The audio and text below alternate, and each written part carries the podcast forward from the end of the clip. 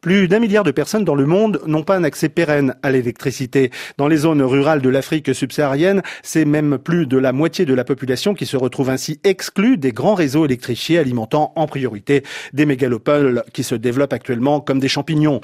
En brousse et dans de nombreux villages, les habitants sont toujours réduits à faire du feu en employant du charbon de bois pour faire la cuisine ou pour se chauffer par exemple. Il s'éclaire la nuit tombée avec des lampes à pétrole dont nous savons pertinemment que leur utilisation quotidienne est particulièrement nocive pour la santé respirer la fumée de ce carburant durant 5 heures dans un espace clos équivaut à la consommation de deux paquets de cigarettes, explique trois jeunes diplômés de la faculté des sciences et techniques de l'ingénieur de l'école polytechnique fédérale de Lausanne en Suisse.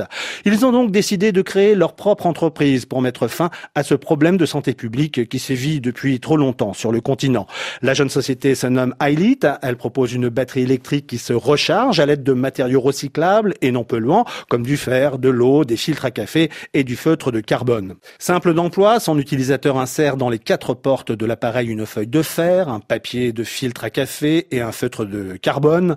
Ensuite, il verse un mélange de poudre de sulfate de fer et d'eau dont le liquide s'écoule et imbibe le filtre de carbone. La feuille de fer se dissout lentement en libérant des électrons. Le courant d'une puissance de 1,5 watts est généré pendant 5 heures. Il est récupéré en se connectant à un port USB pour brancher par exemple une ampoule LED basse consommation ou un téléphone portable. La batterie rejette du sulfate de fer sous forme liquide qui sera ensuite utilisé comme engrais dans un potager. L'appareil coûte 11 euros et chaque recharge 12 centimes, soit un investissement environ deux fois moindre que l'acquisition et l'utilisation d'une lampe au kérosène. Testé et adopté par des centaines de familles en Tanzanie, les inventeurs de cette batterie verte envisagent de lancer sa production industrielle localement. La jeune entreprise Highlight estime ainsi faire bientôt économiser aux millions d'exclus de l'électrification dans la région des Grands Lacs jusqu'à 70% de leurs dépenses en énergie.